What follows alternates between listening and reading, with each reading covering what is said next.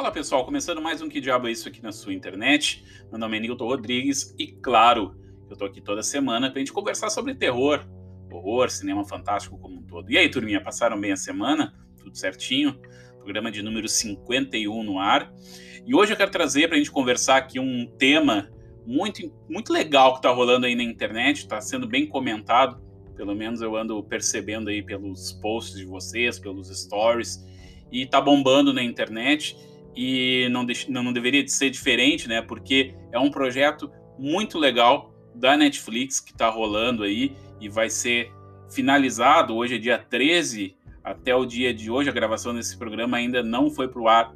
O último filme dessa trilogia, e é claro que eu tô falando da Rua do Medo, Fear Street, esse projeto dessa trilogia muito interessante, assim, de fazer uma trilogia uh, em, três, em três semanas, né? Lançar um filme a cada semana e fechar essa sériezinha aí em três semanas.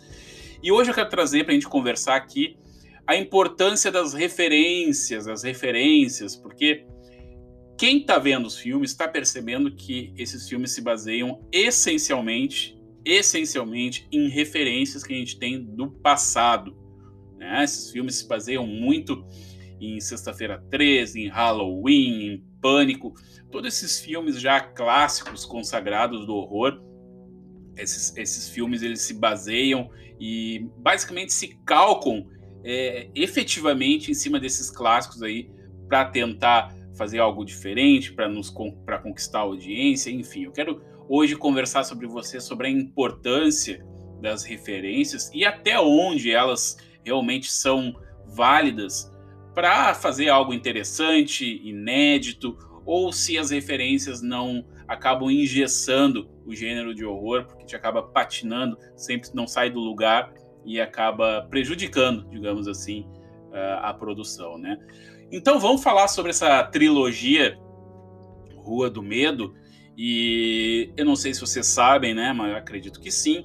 Mas a trilogia ela é baseada numa série de livros muito popular lá dos Estados Unidos, escrito pelo R. L. R. L. Stein. É um escritor muito popular lá fora que não teve muito, não teve um boom, né? Pelo menos, talvez aí com, com, com o sucesso dos filmes, alguns livros começam a sair mais aqui no Brasil. Mas para vocês terem uma ideia, são mais de 150 livros já publicados dessa série Fear Street lá fora. E são historietas aí baseadas muito naquelas histórias pulp dos anos 30, 40, que eram histórias de mistério, de assassinato, tinha também de ficção científica. Então é interessante como esse autor ele conseguiu reunir numa série de livros muito popular, muito vendida lá fora, esses estereótipos né, do horror para fazer uma série uh, extremamente bem sucedida e claro, né, uh, baseada aí em, em grandes, in, influenciado também por grandes clássicos da literatura. Mas quem acha que uh, os filmes são baseados diretamente, diretamente dos livros, vai surpreender porque não é, não é, porque é até difícil, né? Tu adaptar 105, mais de 150 livros publicados em três filmes. Então, o que, que a diretora, a diretora dessa trilogia, que é a Leigh Janiak, que é uma diretora iniciante, né, que fez aquele Honeymoon, um filme bem interessante aí, e ela conseguiu concatenar, digamos assim, o espírito dessa série de livros infantis juvenis de horror para criar a sua própria história. Vou dar um exemplo. Vocês estão ligados aí que no, nos filmes existe a, a Side, que é a série, a série não, a, a, cidade, né, onde acontecem os fenômenos e tal, e tem a Sunnyside. A Sunnyside não existe nos livros. Né? Então a diretora tomou algumas liberdades criativas aí para poder sustentar três, três filmes aí, né? Mas então o que, que ela fez além de adaptar os, os livros? Os livros, para vocês terem uma ideia, eles não são tão violentos quanto os filmes. Os livros eles bebem ali um pouquinho do terror infanto-juvenil. Ah, detalhe, o, o Stein também é escritor daquela série, daí é um pouquinho, um pezinho um pouquinho mais no, no infantil, da Goosebumps, né? É uma série de livros também muito popular lá fora. Isso aqui tem aqui no Brasil. Inclusive já tem um filme adaptado para o cinema. Então ele saca muito dessas referências assim de, de, de, grandes clássicos, de como fazer uma coisa leve, divertida, mas sempre com alguma pitadinha de referências ao horror e ao sobrenatural. Então ela resolveu beber né, nessa, nessa, nesse conteúdo infanto-juvenil e dar um peso maior, né, colocar um pezinho a mais na questão adulta. E tem mais sangue, tem mais violência, tem mais gore, etc, etc, etc. Então isso atraiu um pouquinho mais o público, deu um peso maior aí a esse projeto, deu um pouquinho mais de seriedade. E mas o que está rolando, galera? O que está rolando? Está rolando é o seguinte: desses espectadores aí que estão vendo essa série de filmes, tem quem adorou, e eu me incluo neles, eu acho que tô adorando essas, essa série, esses filmes, justamente pelas referências, pelas referências ao Halloween, ao Sexta-feira 13, ao Pânico, e pequenos, pequenos pérolas ali perdidas nos anos 80, acho que quem, só quem é fã de horror mesmo Roots talvez consiga captar. Talvez seja até um programa interessante fazer, ou uma, um post aqui no Instagram de referências, easter eggs aí do mundo do horror, que essa trilogia Fear Street está captando, né, e consegue jogar aí pra gente. Mas por outro lado, tem gente que está odiando a série justamente pelo aspecto já já vi, sabe? Já, já isso aí já, já é senso comum para mim, já já vi isso em algum lugar e claro, Claro que quando a gente está falando de referências, as referências já existem no imaginário popular, já existem na cultura popular, né?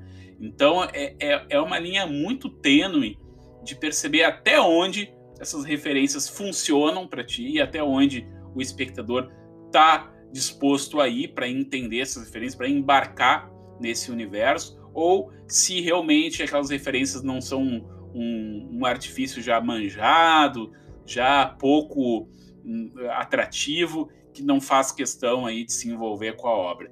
Mas como eu falei para vocês, eu sou do time aí que está adorando uh, essa série. E eu vou explicar para vocês o porquê.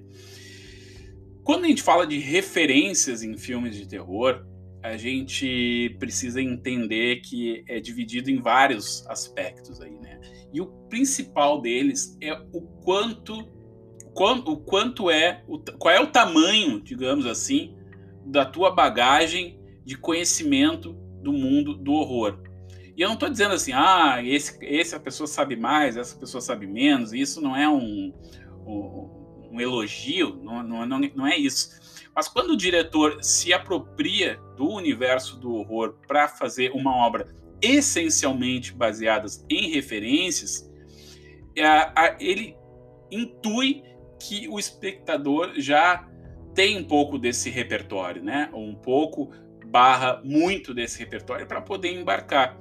E a partir do momento que tu reconhece as referências e tu entende que muitas daquelas referências ali estão ali como uma espécie de deboche, como um deboche, como uma, um, uma crítica até mesmo aos, aos vícios, às linguagens, aos arquétipos, aos estereótipos desses filmes, e eu estou falando aí especificamente do, do gênero, do subgênero slasher, fica muito mais divertido. Fica muito mais divertido porque a gente percebe no andamento dos filmes que não é real aquilo ali, que não é sério aquilo ali, é como se estivesse rindo de si mesmo, né? Como se pegasse aquele esse amontoado de filmes que são muito similares e, e, a diretora conseguiu, de uma forma muito, muito esperta, trazer para essa trilogia essas pequenas críticas né, a, a, aos jovens que são idiotas,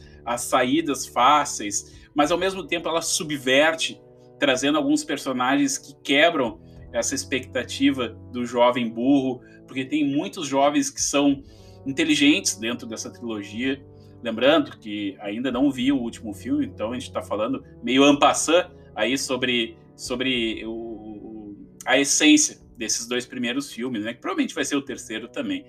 Mas então, é, é existem alguns personagens que quebram essa expectativa do jovem burrão, daquele jovem que só quer transar, daquele jovem que tá ali só para morrer. Algum desses personagens. E olha só que legal, né? Porque muitos uh, personagens do, do slasher são totalmente dispensáveis e pouco construídos, né? São personagens unidimensionais, não tem passado, não tem história para a gente se envolver. Ao contrário aqui desse filme, tem uma pequena história ali, um background do, do passado deles, dos dilemas desses personagens, que faz a gente se envolver com eles e até mesmo sentir pena quando eles vão morrer, ou eles estão prestes a morrer, ou eles estão passando por algum tipo de perigo ali. Então é muito interessante como a diretora, acredito que ela seja uma viciada em slasher, em filmes de horror, porque só quem é viciado sabe captar, extrair direitinho desse grande universo de filmes já existentes, uh, pontos chaves ali para poder fazer a crítica e para poder subverter. Eu acho muito legal isso desses filmes aí que, que a diretora está fazendo, justamente por essa esperteza, né? essa esperteza de, de subverter algum desses elementos tão consagrados do slasher, do horror como um todo. E claro, claro, uma coisa muito interessante também desses filmes é que não são assassinos uh, físicos, né? As, as, psicopatas humanos físicos ali, como é o, o Jason ou o Michael Myers. Até isso a diretora conseguiu inserir dentro desses longas a questão de subverter, não apenas jogar um psicopata mascarado ali no meio, mas tem uma outra explicação, tem um outro background por trás para justificar a existência desses psicopatas, que aí vai para uma questão mais sobrenatural, uh, que envolvendo uma, uma bruxa, bruxaria, enfim, etc. Então é muito interessante, né? Como ela consegue fazer esse cross aí de, de subgêneros do horror. Eu até estava comentando esses tempos com um amigo meu, que eu acho a lógica desses filmes muito parecida com aquele Cabana do Medo, né? Cabin Fever, que, que também subvertia um pouco a, a lógica dos arquétipos dos filmes de horror é, de adolescentes, assim, e, e no final quebrava a nossa cabeça, né? Explodia a nossa cabeça com algumas novidades que, que trazia e ao mesmo tempo já refrescava assim o gênero. Então, por, talvez seja um paralelo um pouco louco demais, mas eu acho essa trilogia muito parecida, muito parecida com a Cabana no Medo, em termos narrativos, em termos de quebra de expectativa, né? É isso que eu quero dizer para vocês, assim, porque assim como uh, nesses filmes, o Cabana de Medo, do Cabana do Medo também, a gente esperava um final diferente. Uh, quem eu tenho certeza que a primeira meia hora do Cabana do Medo a gente achava que ia ser um filme padrão de jovens que, que, que né, só querem transar e estão ali só para morrer. E depois a gente é extremamente surpreendido pelo filme, né? Mas claro, tô rasgando cedo aqui pro filme, mas também tem o time lá que, que não se deixou envolver por tudo isso que é o time de quem não comprou essa história das referências, né? E eu acho que não tem um lado certo, um lado errado nessa história toda, cara. Tanta pessoa que gostou pelas referências, pelos estereótipos aí ah, bagunçados e, e a crítica em volta desses filmes todos, também tem aquelas pessoas que não gostaram justamente por já ser um cenário comum, já tanto explorado e claro, quando a gente fala de referências, não é nenhuma novidade saber que diversos filmes, séries, quadrinhos, toda a cultura pop se baseiam em referências, então não existe nenhuma novidade. E no fim das contas, ninguém está certo, ninguém está errado.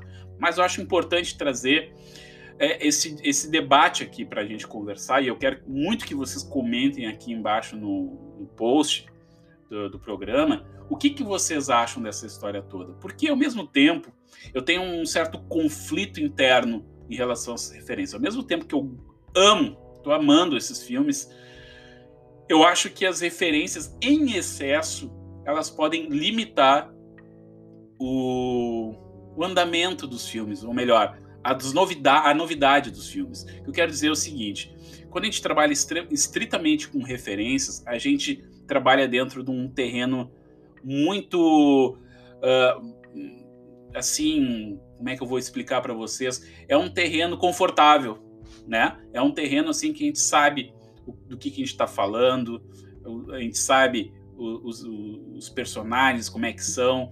Então parece que não vai para frente, né? Parece que a gente está brincando sempre com as mesmas peças, só que montando esse quebra-cabeça de um jeito diferente, mas sempre com as mesmas pecinhas. Vocês entendem o que eu quero dizer? E ao mesmo tempo também ele não deixa o, o, o gênero como do horror como um todo respirar com novas ideias, com novos subgêneros, criação de novos subgêneros, por que não? Porque quando a gente trabalha com referências, a gente fica sempre ali no slasher, no caso desses filmes, né?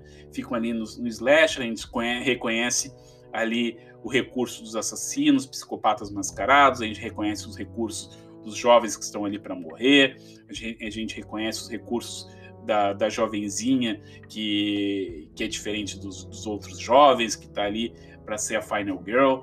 Ou seja, todas, todas as peças a gente já conhece elas, elas já estão posicionadas ali de uma maneira muito confortável para o espectador. Então, talvez isso seja um elemento limitador dentro do horror. E, enfim, eu acho que não existe.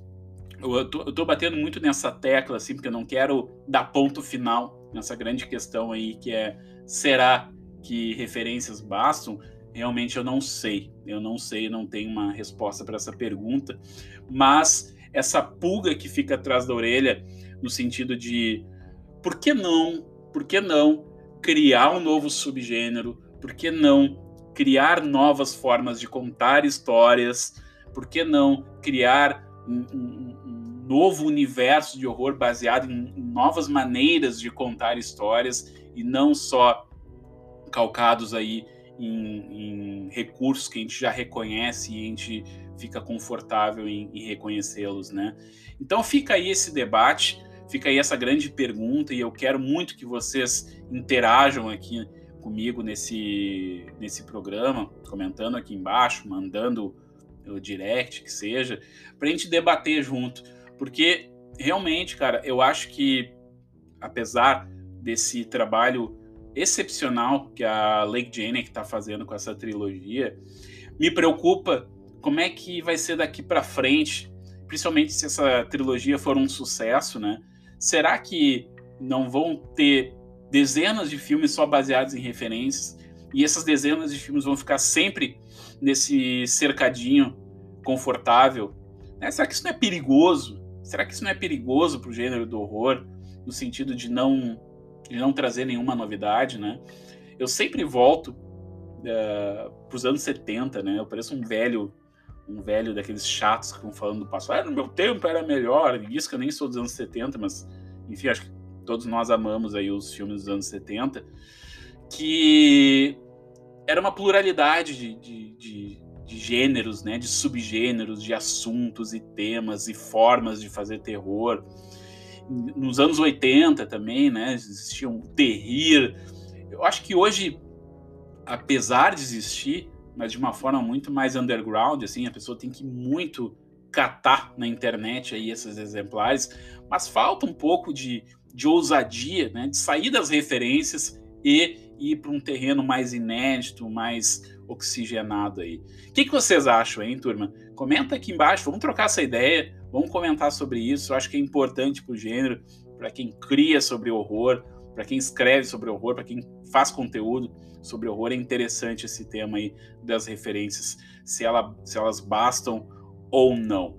Beleza, turminha? Aproveita e comenta aqui embaixo o que vocês estão achando aí do Fear Street.